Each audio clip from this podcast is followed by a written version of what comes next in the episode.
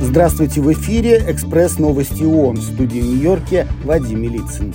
Учитывая число человеческих жертв в Газе и Израиле, генеральный секретарь ООН Антонио Гутерриш направил в среду письмо Совету Безопасности, применив впервые с момента вступления в должность главы ООН в 2017 году статью номер 99 Устава ООН – Генеральный секретарь имеет право доводить до сведения Совета Безопасности любые вопросы, которые, по его мнению, могут угрожать поддержанию международного мира и безопасности, гласит статья 99. В своем послании глава ООН призывает членов Совета Безопасности приложить усилия, чтобы избежать гуманитарной катастрофы и добиться прекращения огня.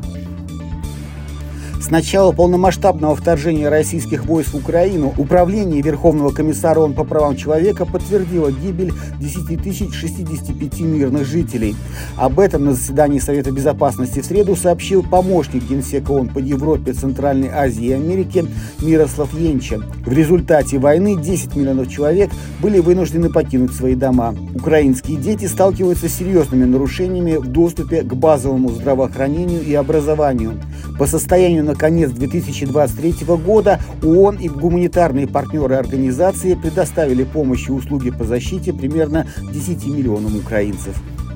Верховный комиссар ООН по правам человека Фолькер Тюрк в среду осудил сексуальное насилие, предположительно совершенное боевиками Хамас во время их нападения на юг Израиля 7 октября. Верховный комиссар отверг обвинения в двойных стандартах в отношении позиции ООН по кризису в Газе и добавил, что во вторую неделю октября его управление направило Израилю запрос о предоставлении доступа следователям ООН.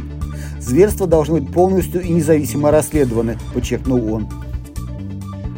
Благие намерения не сократят вредные выбросы, заявил сегодня на пресс-конференции в Дубае исполнительный секретарь рамочной конвенции ООН об изменении климата Саймон Стил, призвав участников конференции ООН по климату КС-28 к решительным действиям по борьбе с глобальным потеплением. Конференция проходит в Дубае с 30 ноября по 12 декабря день ее открытия делегаты договорились о начале работы фонда потери ущерба, который поможет компенсировать уязвимым странам убытки, связанные с изменением климата. В ближайшие дни на конференции пройдут переговоры по сокращению выбросов парниковых газов и по этапному отказу от ископаемого топлива. Выступая на мероприятии высокого уровня по сбору средств для Центрального фонда реагирования на чрезвычайные ситуации, генеральный секретарь ООН сказал, что фонд год за годом демонстрирует свою уникальную и незаменимую роль, оперативно помогая людям, оказавшимся в кризисной ситуации. Например, в апреле из фонда выделили средства для поставок Судану, а в октябре на поддержку гуманитарных учреждений ООН в Газе. В ООН добиваются, чтобы в фонде был 1 миллиард долларов. Этот целевой показатель был согласован 7 лет назад.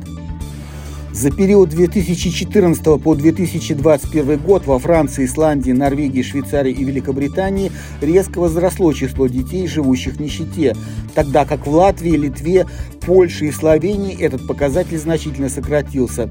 Об этом сообщается в докладе исследовательского центра ЮНИСЕФ и Наченти. Хотя в целом в 40 богатейших странах уровень нищеты снизился на 8%, к концу 2021 года 60 миллионов детей проживали в семьях с уровнем дохода на 60% ниже среднего. Для искоренения детской нищеты в ЮНИСЕФ призывают правительство усилить социальную защиту уязвимых групп населения, обеспечить детям доступ к бесплатному образованию, а родителям достойные рабочие места – отпуска по уходу за детьми и возможность совмещать работу и заботу о семье. Это были «Экспресс новости ООН». С вами был Вадим Милицын. Всего вам самого доброго.